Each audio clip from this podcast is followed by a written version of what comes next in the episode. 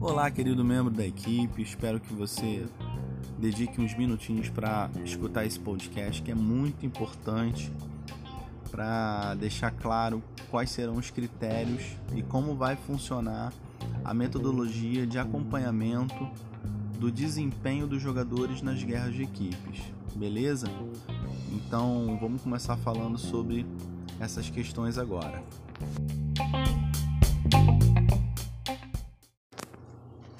Bom, é, o objetivo desse podcast aqui não é falar os pormenores do funcionamento da guerra de equipes, eu acho que isso está bem claro para todos os, os, membros, até porque é, a gente pressupõe que os membros que estão na nossa equipe são membros veteranos, membros que estão na equipe na, na, na nossa equipe na Liga Prata, né? Então não tem por que ficar falando de pormenores aqui.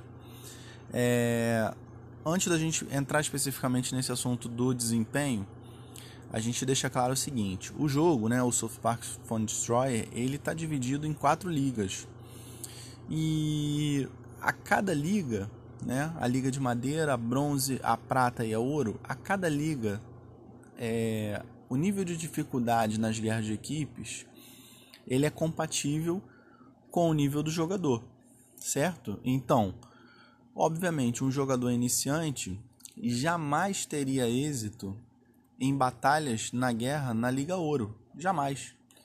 Por quê? As batalhas da Liga Ouro são parametrizadas com base em jogadores que estão na Liga Ouro. Então, dificilmente esse jogador ele vai conseguir sequer ganhar uma batalha.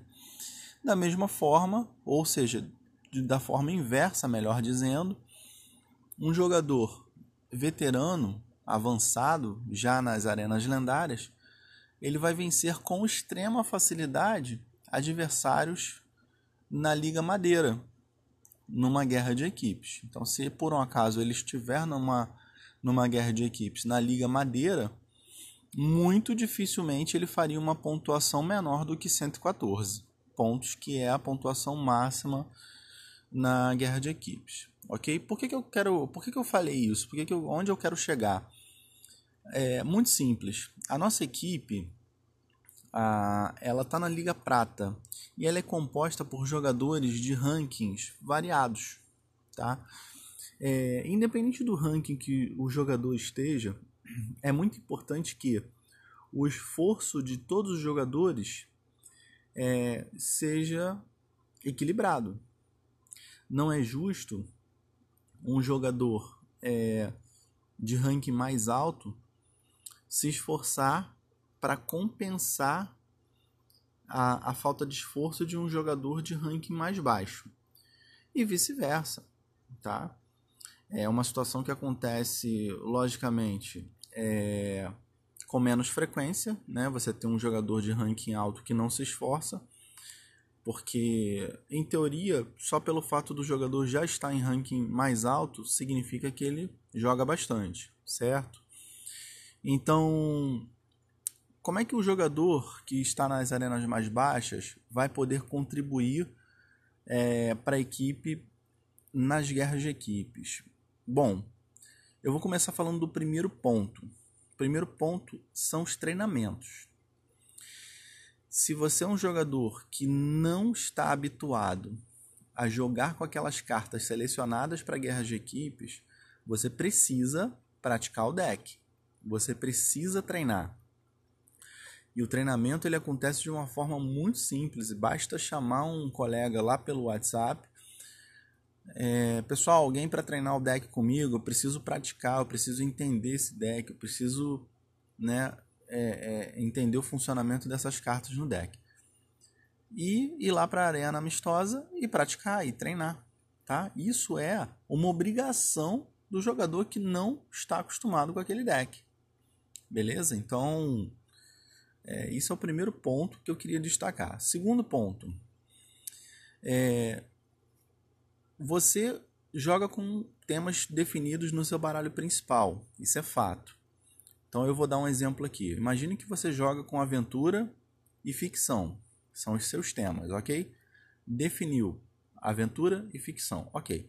Eu vou usar esse, essa definição de temas nessa hipótese que eu vou acabar de que eu vou colocar agora. Você utiliza só esses dois, dois temas. Porém, na guerra de equipes, como todos vocês sabem, é, a gente utiliza todos os temas. Então você vai encontrar na guerra de equipes super-heróis, você vai encontrar fantasia, você vai encontrar místico. Então o que, que eu recomendo? E esse é o segundo ponto que eu queria destacar. Você que está nas arenas mais baixas, provavelmente você não tem essas cartas de outros temas upadas. Ou é, se você upou alguma coisa, provavelmente está upando de forma aleatória. Ah, eu vou subir um pouquinho essa carta para poder ganhar pontos de experiência. Então eu recomendo a você o seguinte: não faça melhorias, tá? Em temas que você não utiliza, até que seja definido o baralho de guerra.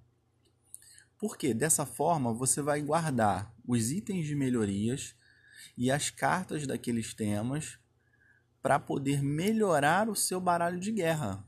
É importante que você melhore o seu baralho de guerra para você ter força compatível aos possíveis adversários que você vai enfrentar na guerra. Então, exemplo, se você só utiliza aventura e sci-fi, como eu acabei de falar, e por um acaso a próxima guerra vai ser místico e fantasia, você aguarda a definição do baralho de guerra. Assim que a gente definir, ah, o baralho vai ser esse. Assim que a gente definir, você vai ter como, ao subir o nível das cartas escolhidas, porque você vai ter aqueles itens de melhorias acumulados, certo? Isso vai te dar vantagem na guerra, você vai conseguir fazer uma pontuação melhor. É, e eu digo que vai conseguir fazer uma pontuação melhor porque porque a partir do momento que você treinou o deck e a partir do momento que as suas cartas estão fortes, você vai ter como enfrentar adversários com mais igualdade, certo? Com mais equilíbrio. E isso é o que vem acontecendo com alguns jogadores da equipe, de entrar na guerra de equipes sem ter as cartas é, melhoradas.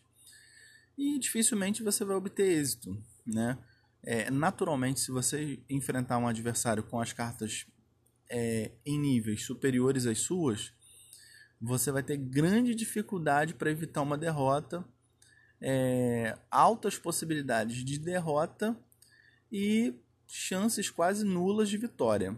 Isso é ruim demais. Então, o segundo ponto que eu digo é isso: é uma melhoria seletiva. Segundo ponto que eu quero destacar é melhoria seletiva, ou seja, é, melhorar cartas que serão utilizadas na guerra. Qual a vantagem disso? Muito simples. A vantagem disso é você ter essa vantagem na, na, nas batalhas da guerra, como eu disse. Você já vai ter a carta upada por uma outra guerra, ou caso você um dia venha a migrar de tema, você já vai ter upado aquela, tem, aquela carta. E também o ganho de experiência. Quando você melhora as cartas, sobe o nível, você ganha experiência e essa experiência contribui para você subir o nível, beleza? Então, o segundo ponto que eu quero destacar é terceiro ponto. O terceiro ponto é o seguinte: os jogadores que por um acaso, mesmo fazendo tudo isso, né, é, aquele jogador treinou bastante, ele melhorou a carta que, que, dá, que, que era possível de melhorar mas mesmo assim não teve êxito na guerra, provavelmente foi devido aos adversários que ele enfrentou. Isso é pura questão de sorte ou azar, não tem como a gente é, determinar, quem determina o sorteio das batalhas é o jogo. Então, aquele jogador que é, se esforçou e por um acaso perdeu, obviamente não estará sendo é, analisado de forma negativa nesse acompanhamento de desempenho que a gente vai fazer. Então, esse terceiro ponto eu quero deixar bem claro.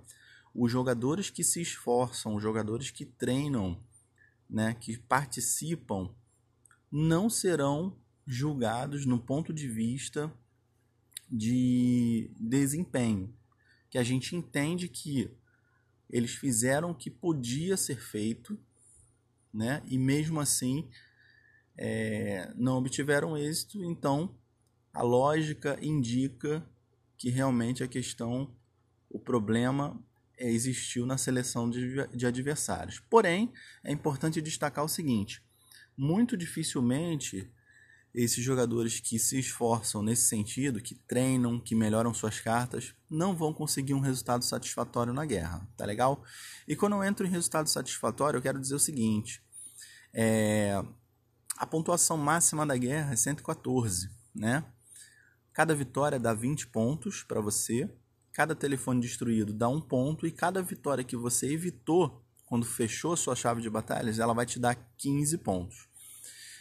Então, um jogador que fechou durante três semanas consecutivas um placar de zero, esse jogador ele não é compatível com a Liga Prata.